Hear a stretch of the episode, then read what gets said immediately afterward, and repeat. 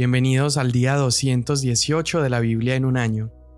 Hoy terminamos el libro de Daniel, estamos leyendo los capítulos 10 al 12 y el Salmo 62. Daniel 10. En el tercer año de Ciro, rey de Persia, un mensaje fue revelado a Daniel, a quien llamaban Belsasar. El mensaje era verdadero y acerca de un gran conflicto él comprendió el mensaje y tuvo entendimiento de la visión. En aquellos días yo, Daniel, había estado en duelo durante tres semanas completas. No comí manjar delicado, ni entró en mi boca carne ni vino, ni usé ungüento alguno hasta que se cumplieron las tres semanas.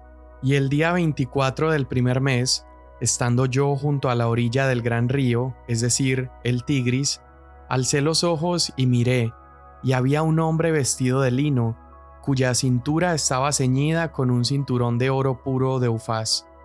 Su cuerpo era como el berilo, su rostro tenía la apariencia de un relámpago, sus ojos eran como antorchas de fuego, sus brazos y pies como el brillo del bronce bruñido, y el sonido de sus palabras como el estruendo de una multitud. Y solo yo, Daniel, vi la visión, los hombres que estaban conmigo no vieron la visión, pero un gran terror cayó sobre ellos y huyeron a esconderse. Me quedé solo viendo esta gran visión. No me quedaron fuerzas y mi rostro se demudó, desfigurándose sin retener yo fuerza alguna. Pero oí el sonido de sus palabras, y al oír el sonido de sus palabras, caí en un sueño profundo sobre mi rostro, con mi rostro en tierra. Entonces una mano me tocó y me hizo temblar sobre mis rodillas y sobre las palmas de mis manos. Daniel, hombre muy estimado, entiende las palabras que te voy a decir y ponte en pie, porque ahora he sido enviado a ti, me dijo. Cuando él me dijo estas palabras, me puse en pie temblando. Entonces me dijo, No temas, Daniel, porque desde el primer día en que te propusiste en tu corazón entender y humillarte delante de tu Dios, fueron oídas tus palabras, y a causa de tus palabras he venido. Pero el príncipe del reino de Persia se me opuso por veintiún días, pero Miguel, uno de los primeros príncipes, vino en mi ayuda, ya que yo había sido dejado allí con los reyes de Persia y he venido para darte a conocer lo que sucederá a tu pueblo al final de los días, porque la visión es para días aún lejanos. Cuando habló conmigo estas palabras, volví mi rostro a tierra y enmudecí. Y uno semejante a un hombre tocó mis labios. Entonces abrí mi boca y hablé, y dije al que estaba delante de mí, Señor mío, a causa de la visión me ha invadido la angustia, y me he quedado sin fuerzas. ¿Cómo podrá pues este siervo de mi Señor hablar con uno como mi Señor? Porque a mí en este momento no me queda fuerza alguna, ni tampoco me queda aliento. Entonces el que tenía semejanza de hombre me tocó otra vez y me fortaleció, y me dijo, No temas, hombre muy estimado, la paz sea contigo, sé fuerte y aliéntate. Cuando habló conmigo recobré las fuerzas y dije, Hable mi Señor, porque me has fortalecido. Entonces él dijo, ¿Sabes por qué he venido a ti? Ahora vuelvo para luchar contra el príncipe de Persia, y cuando yo termine, el príncipe de Grecia vendrá. Sin embargo, te declararé lo que está inscrito en el libro de la verdad, pero no hay nadie que se mantenga firme a mi lado contra estas fuerzas, sino Miguel, el príncipe de ustedes. Y en el primer año de Darío el Medo, yo mismo me levanté para serle fortalecedor y protector. Ahora te declararé la verdad. Se levantarán tres reyes más en Persia, y un cuarto rey obtendrá muchas más riquezas que todos ellos. Cuando éste se haya hecho fuerte con sus riquezas, provocará a todo el imperio contra el reino de Grecia se levantará entonces un rey poderoso que gobernará con gran autoridad y hará lo que le plazca. Pero cuando se haya levantado, su reino será fragmentado y repartido hacia los cuatro vientos del cielo, no a sus descendientes, ni según el poder que ejerció, pues su reino será arrancado y dado a otros fuera de ellos. Entonces el rey del sur se hará poderoso, y uno de sus príncipes se hará más poderoso que él y dominará. Su dominio será un gran dominio, y años después harán alianza, y la hija del rey del sur vendrá al rey del norte para hacer el pacto, pero ella no retendrá su posición de poder, ni él permanecerá con su poder, sino que ella será entregada junto con los que la trajeron, con el que la engendró y con el que la sostenía en aquellos tiempos. Pero se levantará un vástago de sus raíces en su lugar, y vendrá contra el ejército, y entrará en la fortaleza del rey del norte, y luchará con ellos y prevalecerá. Aún sus dioses, sus imágenes fundidas y sus vasijas preciosas de plata y de oro, los tomará y se los llevará a Egipto, y por algunos años él se mantendrá lejos del rey del norte. Y éste entrará en el reino del rey del sur, y luego se volverá a su tierra.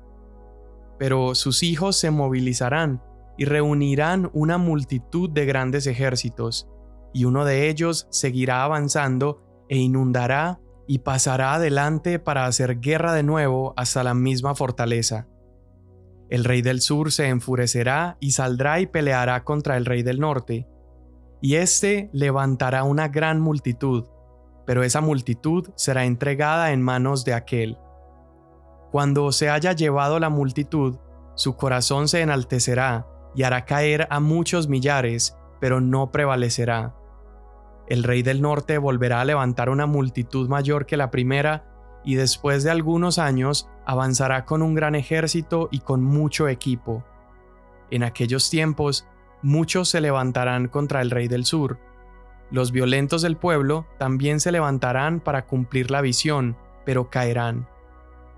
Vendrá el rey del norte, levantará un terraplén y tomará una ciudad bien fortificada. Y las fuerzas del sur no podrán mantenerse ni aun sus tropas más selectas, porque no habrá fuerzas para resistir.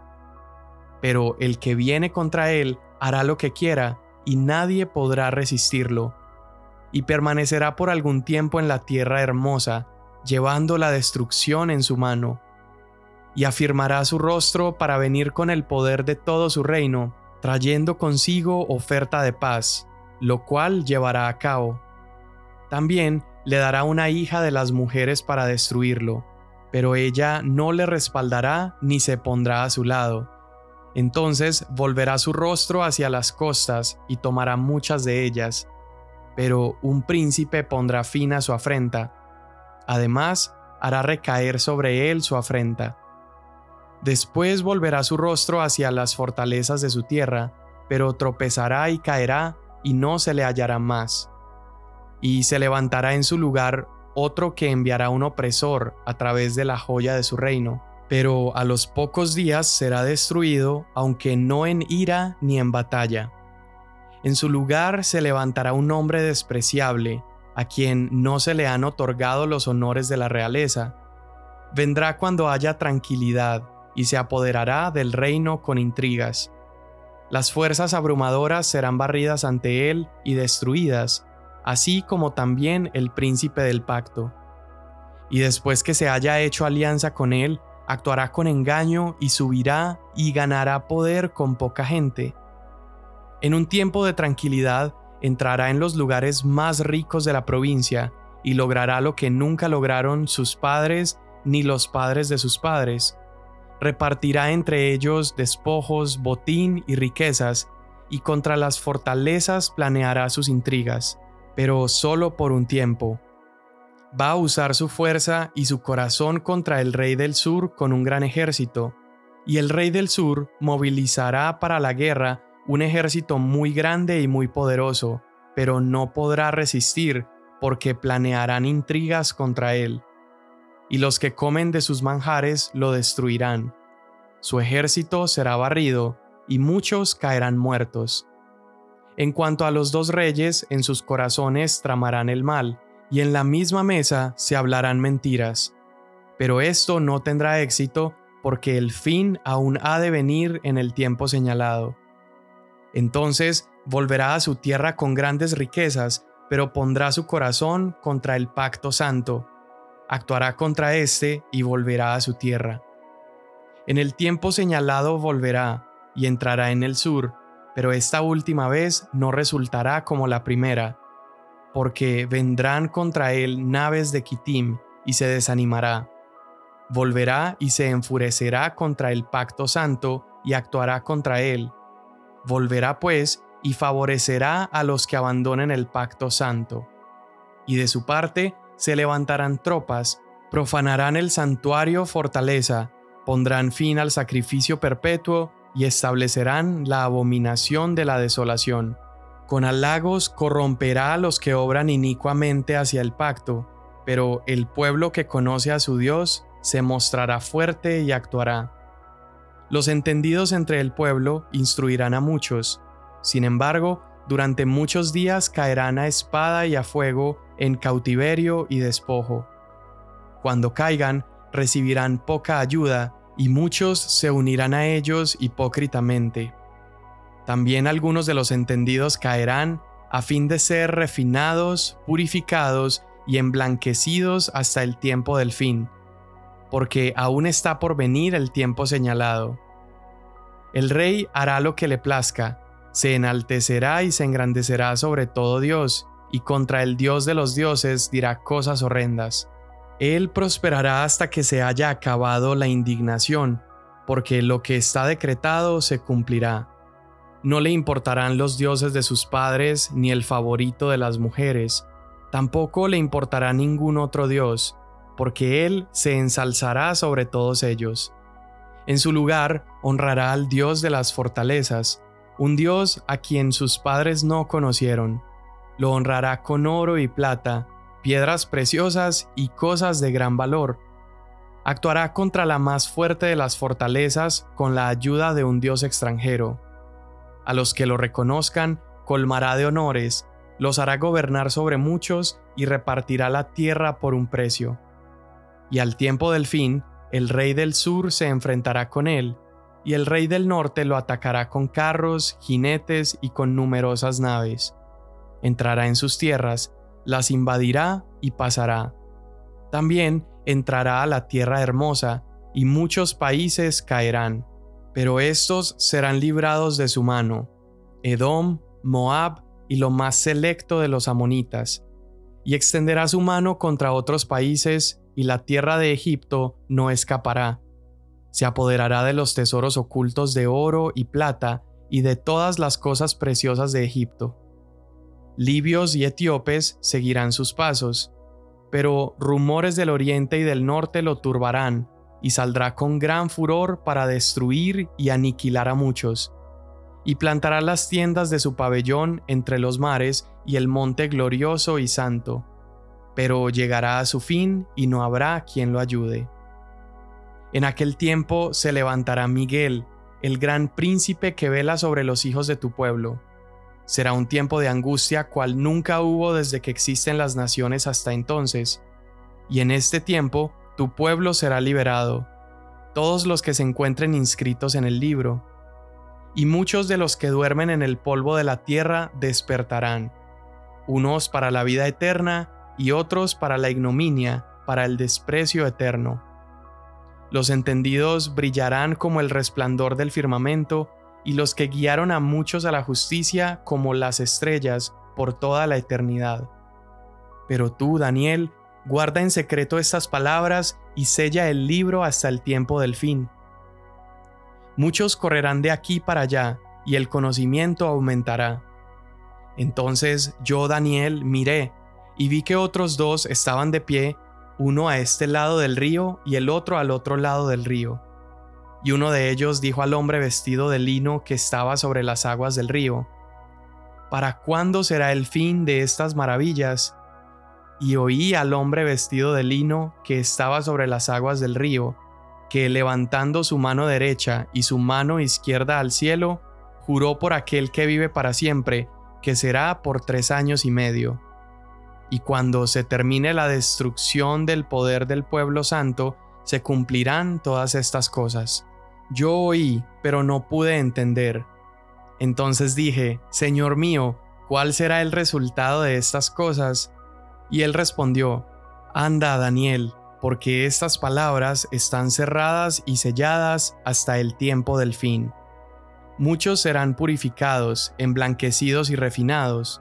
Los impíos procederán impíamente, y ninguno de los impíos comprenderá, pero los entendidos comprenderán. Y desde el tiempo en que el sacrificio perpetuo sea quitado y puesta la abominación de la desolación, habrá mil doscientos noventa días. Bienaventurado el que espere y llegue a mil trescientos treinta y cinco días. Pero tú sigue hasta el fin. Descansarás y te levantarás para recibir tu heredad al fin de los días. Salmo 62 En Dios solamente espera en silencio mi alma, de Él viene mi salvación. Solo Él es mi roca y mi salvación, mi baluarte, nunca seré sacudido. ¿Hasta cuándo atacarán a un hombre todos ustedes para derribarlo como pared inclinada, como cerca que se tambalea? Ellos solamente consultan para derribarlo de su eminencia. En la falsedad se deleitan. Bendicen con la boca, pero por dentro maldicen. Alma mía, espera en silencio solamente en Dios, pues de Él viene mi esperanza. Solo Él es mi roca y mi salvación, mi refugio, nunca seré sacudido. En Dios descansan mi salvación y mi gloria, la roca de mi fortaleza, mi refugio está en Dios. Confíen en Él en todo tiempo, oh pueblo, derramen su corazón delante de Él. Dios es nuestro refugio. Los hombres de baja condición solo son vanidad, y los de alto rango son mentira. En la balanza suben, todos juntos pesan menos que un soplo. No confíen ustedes en la opresión, ni en el robo pongan su esperanza. Si las riquezas aumentan, no pongan el corazón en ellas. Una vez ha hablado Dios, dos veces he oído esto, que de Dios es el poder, y tuya es, oh Señor, la misericordia, pues tú pagas al hombre conforme a sus obras. Amén. Bien, estos últimos tres capítulos, el 10, 11 y 12, podríamos decir que el capítulo 10 es como un preludio, una antesala a esta visión más detallada del capítulo 11, y el capítulo 12 sería la conclusión de la visión del capítulo 11 como la conclusión de todo el libro de Daniel. Es como si el capítulo 10 abriera la cortina espiritual y nos permite ver una pincelada, un vistazo al mundo espiritual que es muy real, aunque sea invisible para nuestros ojos. Vemos esta lucha de el mensajero, los ángeles, hay como un gobierno espiritual que impide al mensaje de Dios venir al profeta. Y mientras leemos todo eso, podríamos pensar o meditar en lo siguiente, y es que si las palabras de este capítulo son verdaderas y creemos que lo son, ¿por qué entonces nuestra vida de oración no se ve más fervorosa? ¿Por qué será que nuestra vida de oración no se ve tan apasionada si es que creemos lo que estamos leyendo en estos capítulos, que literalmente existe una guerra de una magnitud espiritual?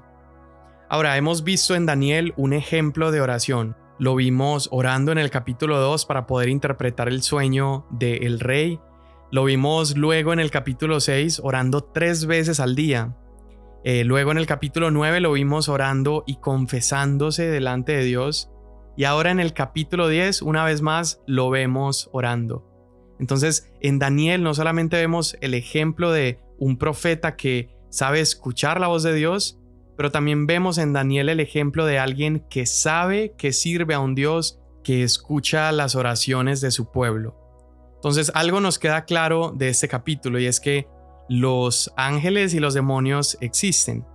Nos queda claro también que de alguna manera estos ángeles y demonios se enfrentan de manera espiritual y podríamos también entender que existen ciertos demonios y probablemente ciertos ángeles que tienen como asignaciones geográficas o gubernamentales específicas. Lo vimos con este demonio que se le llama el príncipe de Persia que estaba reteniendo el mensaje y aunque esta idea ha provocado como el debate de diferentes personas, creo que podemos concluir que la guerra espiritual es real. Me gusta como John Piper lo pone, eh, estudiando él ese capítulo, dice, concluiría que existen poderes demoníacos de alto rango sobre diversos dominios y reinos del mundo, y que estos demonios trabajan para crear tanto mal, corrupción y oscuridad espiritual como les sea posible. Y dice, ellos se esfuerzan por interrumpir las misiones y el ministerio cristiano tanto como pueden. Y luego él concluye lo siguiente, dice, no seamos presuntuosos como si los demonios fueran débiles, pero no estemos ansiosos como si fueran más fuertes que Jesús. Y esto yo lo creo con todo mi corazón. Y es que ninguna persona que ha puesto su fe en Jesús debería estar ansioso acerca de los demonios, porque mayor es el que está en nosotros que el que está en el mundo. Y haber tenido una experiencia, esta visión del Hijo de Dios glorificado, es mucho más que suficiente para sustentarnos y para animarnos, es suficiente para quitarnos toda ansiedad sin importar lo que podamos enfrentarnos. Y espero que abraces eso con todo tu corazón. Ahora, como dijimos anteriormente, el capítulo 10 proveyó el contexto, el capítulo 11 es el contenido de la visión y el capítulo 12 es la conclusión. Ahora, estos pasajes, como tienen una descripción histórica que es tan precisa, habla de eventos que aún no han sucedido y se atreve a decir que el imperio griego vendría después y diversos reyes se levantarían. Hay diferentes ramas que han dicho que esto en el libro de Daniel no puede ser una profecía, sino que tuvo que haber existido un autor posterior que varios siglos después tomó los rollos del libro de Daniel y añadió información, y que simplemente lo escribió a modo de profecía, pero este autor ya sabiendo lo que había sucedido. Ahora fíjate, yo creo que es tentador decir para una mente racional es tentador pensar, bueno, esta información tan precisa que es verificable a lo largo de la historia tuvo que ser añadida. Pero tú y yo sabemos que el Dios de la Biblia es un Dios omnisciente y nuestro Dios conoce todas las cosas pasadas, todas las cosas presentes y todas las cosas futuras. Y por eso es que podemos creer que todos estos datos aún tan precisos, Dios los reveló de antemano porque para Él no son novedad, para Él el futuro no es incierto, Él conoce el final de la historia. Entonces vemos de manera resumida que estas son las profecías. Primero, se predice la caída de Persia en manos del imperio griego. Después se da este relato de esta pelea entre los reyes del norte y los reyes del sur, y se le da como un énfasis especial a un gobernante que un día se levantaría del norte y devastaría el templo de Jerusalén. Pero también este gobernante, como se levanta, a sí mismo caería y nadie lo podría salvar. Esto lo vemos en el capítulo 11, verso 45. Y luego una promesa gloriosa dice que en ese mismo día los muertos resucitarán, unos para gloria eterna y otros para vergüenza eterna. Entonces todas estas visiones están cargadas de muchísimo significado, hay bastantes interpretaciones, pero la conclusión y el punto es el mismo, y es este. Dios está en control. Desde el movimiento de los imperios, reyes, reinos, gobernantes, hasta el destino final de las almas de los seres humanos, Nada de eso está fuera del dominio y de la soberanía de Dios. Ahora, así como mencioné anteriormente que no deberíamos estar ansiosos acerca de los demonios, tampoco deberíamos estar ansiosos acerca de esta figura de un gobernante que se levanta en contra de Dios, que comúnmente hemos escuchado y lo conocemos como el anticristo. Y la razón por la que no deberíamos estar ansiosos es porque precisamente el tema del libro es mostrarnos que Dios es más poderoso que aquel que se va a levantar. Vemos incluso que este pasaje que habla acerca de este gobernante tuvo ya un primer cumplimiento y esto ocurrió con Antíoco Epifanes, que fue un rey que gobernó más o menos desde el 175 a.C.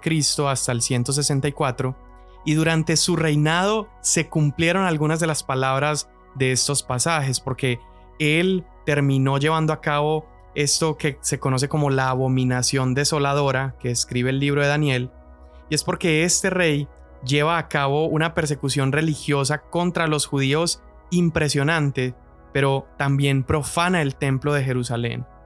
Y esta profanación que él llevó a cabo fue horrible. Él prohíbe el culto judío, pero además de eso sacrificó en el altar del templo de Dios, sacrificó cerdos, profanando así el altar y el templo y, y siendo una blasfemia impresionante. Ahora no solamente hizo esto, sino que levantó una estatua de Zeus en el templo del Señor. Y esto fue percibido por los judíos como el cumplimiento de por lo menos la primera parte de esta profecía de Daniel capítulo 11.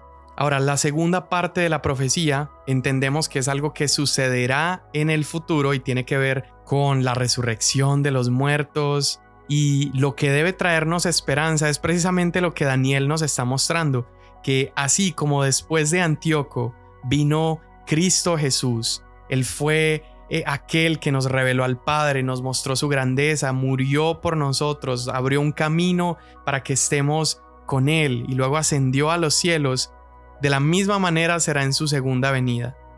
Habrán aquellos que se levanten, habrá esta figura blasfema que quiera traer opresión al pueblo de Dios, pero una vez más veremos la victoria de Jesús. Daniel capítulo 12 termina una vez más con esta visión de este hombre majestuoso que está vestido de lino y está caminando por encima de las aguas y con sus manos extendidas al cielo declara acerca de su autoridad sobre todas las cosas. Este hombre majestuoso que Daniel está viendo es una cristofanía, es una aparición preencarnada de Jesús y lo que está haciendo es transmitir esta gloria, esta grandeza de Dios pero está principalmente para mostrarnos que Él es el Señor de la historia. No estos reyes, estas bestias que vimos en las, visiones de Daniel, no son estos gobernantes y tiranos. Incluso el anticristo no es aquel que tiene el control sobre la historia, sino Cristo Jesús. No deberíamos olvidar que es Jesús aquel que gobierna sobre los reinos humanos y es aquel a quien deberíamos exaltar y es aquel en quien deberíamos confiar. Algunas personas han tenido el temor de pensar, es que ¿cómo sabremos distinguir a Jesús? Es que ¿qué tal si somos confundidos cuando aparezcan estas figuras y estos gobernantes? Bueno, solamente falta comparar. Acerca de este gobernante en Daniel 11 se dice que él será despreciado o aborrecido, mas Jesús es el deseado de las naciones. El anticristo será engañoso. Jesús está lleno de verdad. El anticristo odia y aborrece el pacto santo de Dios. Nuestro Rey Jesús ama el pacto de Dios. Uno profanó el templo, el otro limpió y purificó el templo. Uno de ellos abolirá los sacrificios, pero Jesús realizó un sacrificio efectivo una vez y para siempre. El anticristo perseguirá al pueblo de Dios, mas Jesús refinará y purificará al pueblo de Dios. El anticristo se exalta a sí mismo, mientras que Jesús se humilla a sí mismo. Uno de ellos blasfema acerca de Dios y el otro glorifica a Dios. Uno vendrá haciendo la guerra y el otro es el príncipe de paz. Y finalmente deberíamos llenarnos de esperanza sabiendo que el anticristo tendrá un reino que terminará.